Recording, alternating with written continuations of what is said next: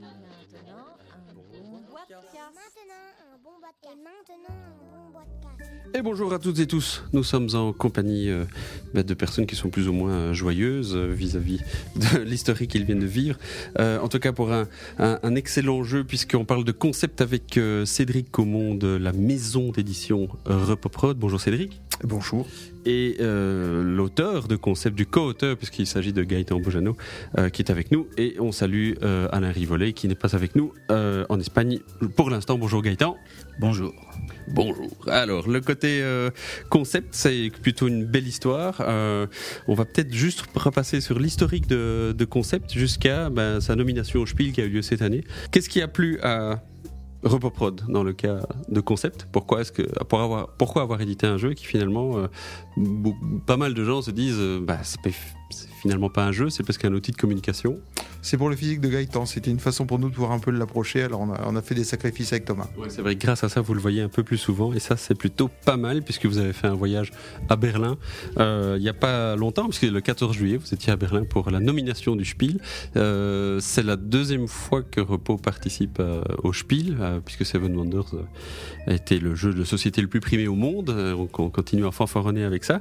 Mais le fait d'être nominé au Spiel, ça a quand même un impact sur les ventes, c'est quand même une reconnaissance, ou c'est quelque chose qui à l'heure actuelle sur le marché du jeu est finalement assez euh, devient insignifiant. Alors, euh, être nominé au Spiel, ça fait en tout cas très plaisir. Voilà, et euh, aux auteurs aussi, je pense, tout autant que- qu'à l'éditeur.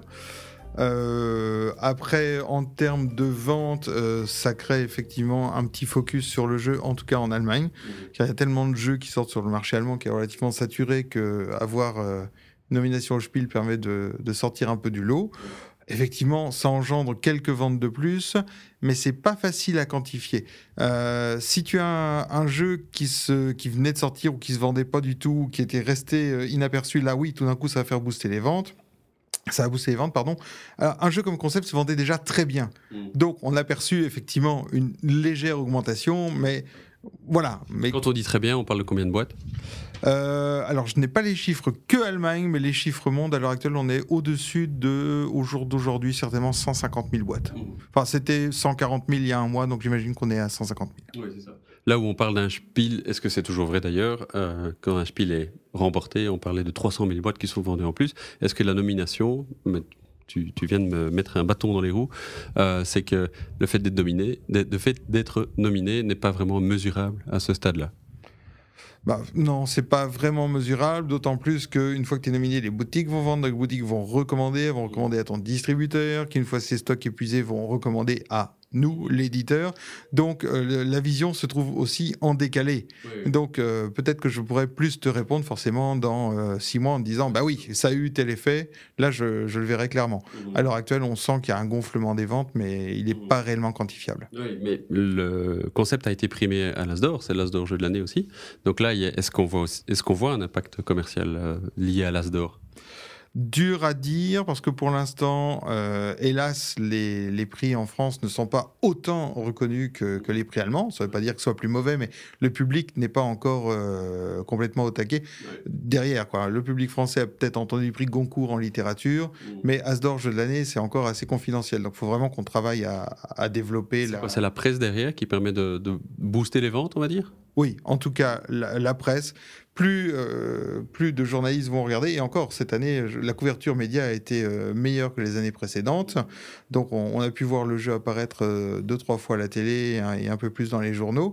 Donc, une fois que, que, que ce prix va être bien ancré et, et connu du grand public, là, on pourra parler de réel impact. À l'heure actuelle, oui, passer à la télé, forcément, ça a un impact, mais qui n'est peut-être pas encore à l'heure actuelle énorme. Mais le fait que Concept ait eu autant de succès, puisque finalement, dès sa sortie, euh, on a quand même. euh, Il y a eu pas mal de buzz, ça a touché pas mal de peut-être de non-joueurs aussi. Euh, c'est l'idée que vous aviez en tête, Gaëtan et, et Alain, à l'époque de la création, c'est de dire voilà, c'est un jeu qui sort du lot, ou c'était vraiment une idée de dire on va voir, ce que, on va voir si ça marche? Bah non, en fait, c'est t'es pile dans le nom du jeu en fait. Euh, quand j'avais contacté Alain euh, au tout début, c'était on a un concept de jeu, Mhm. tu vois, et puis finalement on a conservé le nom. Euh, le public n'était pas du tout visé. Euh, J'estimais même le jeu beaucoup plus clivant que ce qu'il n'est actuellement. On rappelle ce que c'est clivant? Alors clivant, c'est qu'il ne fait pas, il fait pas l'unanimité, il fait vraiment des séparations dans le type de, de public. Ouais. Classique homme-femme ou quoi que ce soit, tu vois, Ouais. c'est vraiment. Mais donc, finalement, est-ce que le, fait que Concept soit primé à l'As d'Or, soit nominé au Spiel, est-ce que c'est une démonstration que, bah, que le marché du jeu évolue, que, les que la frange de joueurs évolue? Parce que, je veux dire, on est loin d'une stratégie, on est loin d'un jeu où on se dit, ah non, moi j'ai peur de perdre. Finalement, tout le monde peut jouer à Concept. Alors tout le monde peut jouer à concept. Je dirais aussi, c'est que le boulot de l'éditeur, une fois qu'il a été signé, a été non négligeable. Euh, nous, la démarche qu'on a eue était extrêmement intellectuelle, on va dire, du côté de, enfin en tout cas de démarche plus scientifique avec Alain, dans la manière de faire et de conceptualiser le jeu. Euh, la- tout le travail énorme de, de l'éditeur sur la fait de le finaliser, de le marketer, de le rendre voilà accessible à plus grand public, euh, a fait que. Ce que je veux dire, c'est pas automatique, c'est pas les prix qui ont fait que, c'est que le jeu l'était et en conséquence, les prix ont suivi. Alors une fois qu'on a le résultat sur la table, je le disais tout à l'heure, même si c'est des cubes en plastique, euh, le plateau il est simplissime, c'est juste une liste d'images, euh, et puis on pose des cubes et on essaye de faire deviner, il y a des cartes. Où est, et, et c'est peut-être là qu'on, c'est peut-être tant mieux qu'on se rende pas compte du boulot de l'éditeur et de l'auteur, quelles sont les choses auxquelles on a échappé pour que ça devienne aussi simple que ça, ou est-ce que vous avez raboté pour que ça devienne le concept d'aujourd'hui? Euh, alors, il y a une grosse partie de rabotage qui a été accomplie euh, dans les tests, parce que le jeu, c'est non seulement effectivement la, liste d'icônes. Je préfère, le mot icône à image parce que ça, résume mieux euh, au sens où une icône, c'est on essaie de condenser en, un graphisme une idée, un concept générique. Euh, alors, ben, le boulot, été donc, comme c'est pas qu'une liste d'images, c'est aussi une liste euh, de propositions à faire trouver. Et là, il y a eu un gros boulot, en fait, quelque part, parce qu'on les a tous testés et on les a testés avec différentes personnes, à chaque fois en relevant la façon dont les gens faisaient trouver en situation, hein, en, partie réelle. Et à la fin, on a pris vraiment les plus simples. On s'est rendu compte que, je sais pas, euh, peut-être certains concepts étaient difficiles à trouver. Je peux dire, photocopieuse, par exemple, les gens avaient du mal à, à le trouver. Ben, euh, hop, le mot, le mot se trouvait dégagé de la liste. Enfin, bon, j'ai pris un exemple au hasard. Ça, ça semble photocopieuse est dedans, mais euh, j'ai plus de mots qui me viennent en tête, euh, que l'on a volontairement dégagé. Et ensuite, on a aussi dégagé pas mal euh, d'icônes pour essayer de réduire à la centaine d'icônes. Je crois que c'est 108 qu'on a maintenant. Oui. Je me tourne vers Gaëtan. Voilà.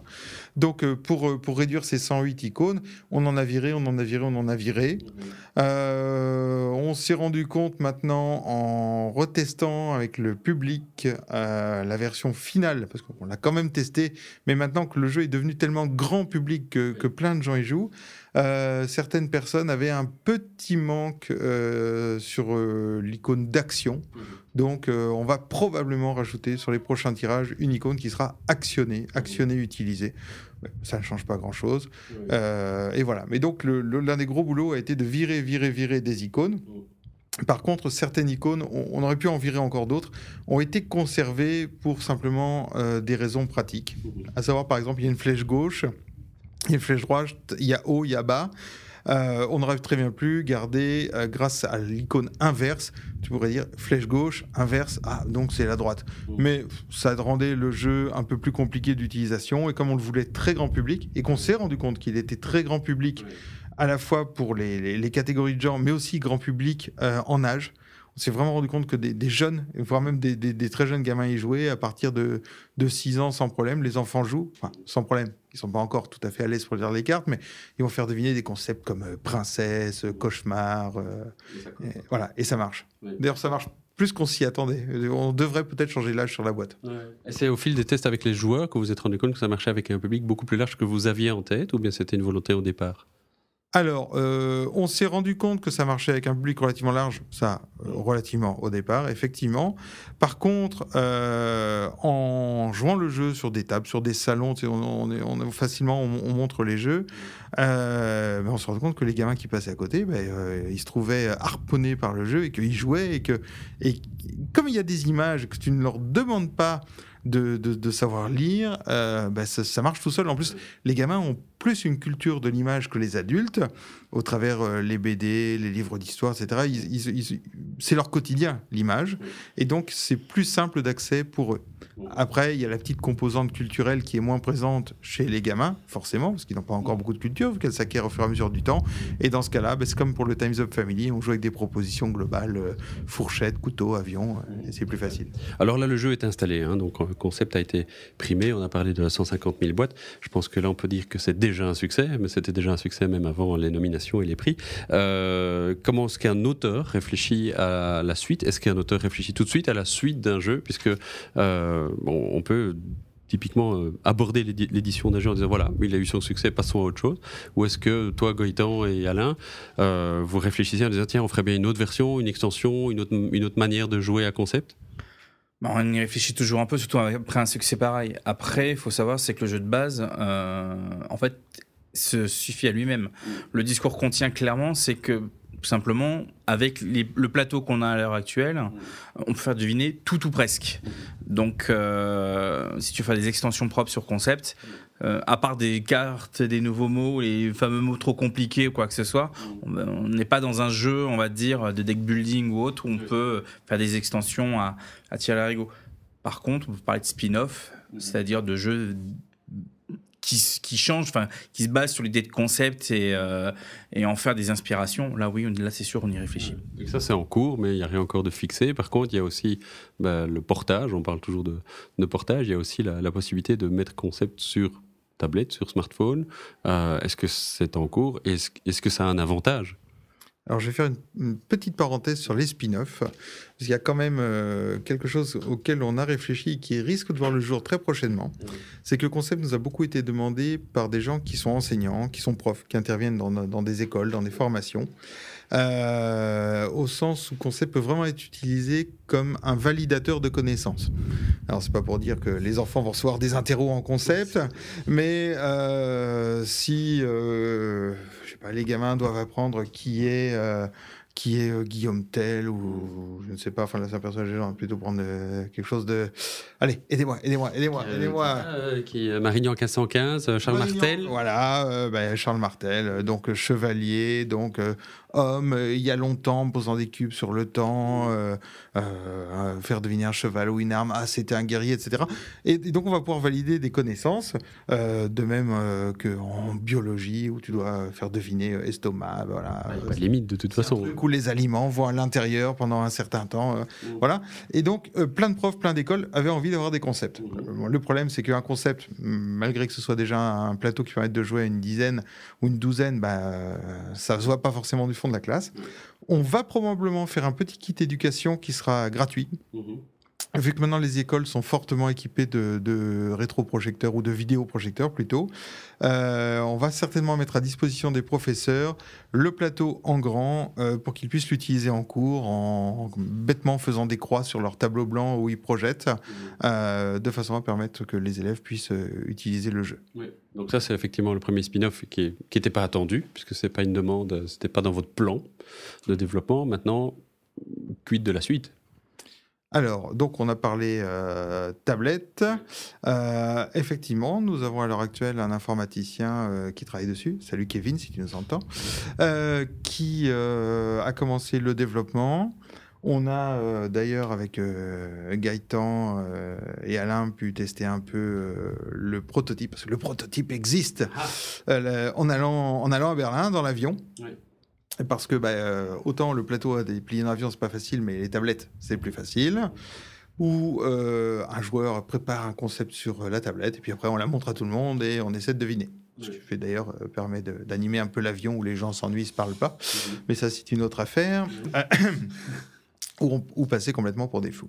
Euh, voilà, cette version tablette, bah, euh, très brièvement, telle qu'on l'imagine, c'est pas encore le cas, bah, elle permet de jouer avec tes copains à proximité. Tu prépares ton concept, tu le montres, ce que j'ai expliqué. Tu pourrais aussi y jouer à distance.